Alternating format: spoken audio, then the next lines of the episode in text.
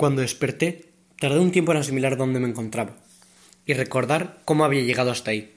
Una leve luz, procedente de la persiana entreabierta, iluminaba la habitación de manera tenue, dándole una atmósfera de misterio a todo el cuarto del hotel.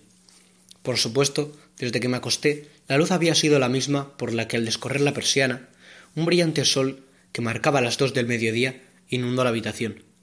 Antes de salir de la habitación, me pegó una ducha de agua fría intenté asearme un poco con el neceser que el hotel dejaba a disposición del cliente. Cuando salí, llamé a la habitación de enfrente. Supuse que Sofía se había levantado y bajado al comedor, debido al silencio que obtuve como respuesta. Guiándome con las señales e indicaciones, llegué a un amplio comedor donde decenas de personas se encontraban comiendo, o por lo menos estaban comiendo, antes de congelarse como cubos de hielo a mitad del festín. En una de las mesas del fondo y en la única donde se apreciaba un poco de movimiento se encontraba Sofía. Tenía el pelo todavía húmedo de la ducha que supuse que se había dado. Estaba desayunando un bol de cereales acompañado de un zumo de naranja. Yo me acerqué y me senté sin decir nada. Ella me miró y se agachó para coger algo de debajo de la mesa. Apareció de nuevo, pero esta vez con una caja de cereales, un brick de leche y otro zumo. Los he encontrado en la cocina, dijo mientras me ofrecía orgullosa el botín que había logrado. Me acerqué a una de las estanterías cercanas y cogí un bol, un vaso y una cuchara. Me senté y me serví. Mientras desayunábamos, estuvimos discutiendo sobre algún plan de búsqueda de vida móvil por todo Rose Valley. Decidimos ir barriendo la ciudad, desde la costa hasta las afueras de la ciudad. Calculamos que nos llevaría un máximo de tres días si queríamos efectuar nuestra investigación a fondo.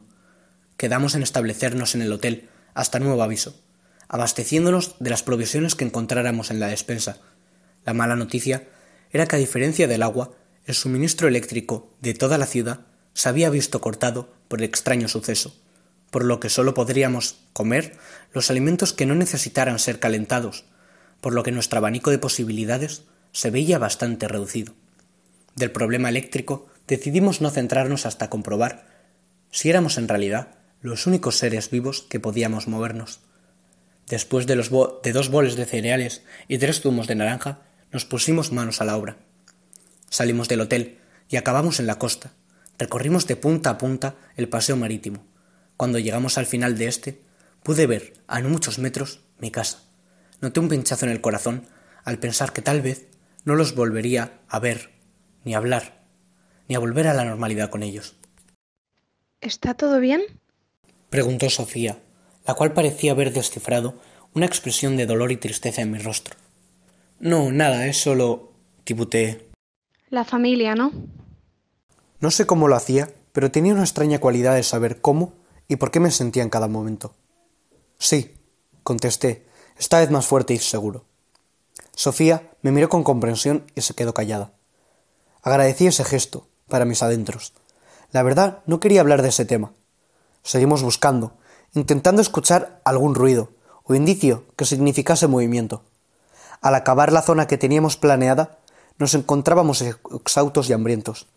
Calculamos que habíamos estado unas tres o cuatro horas buscando, y que serían las tres de la tarde. Volvimos al hotel y nos duchamos, para luego cenar en el comedor principal.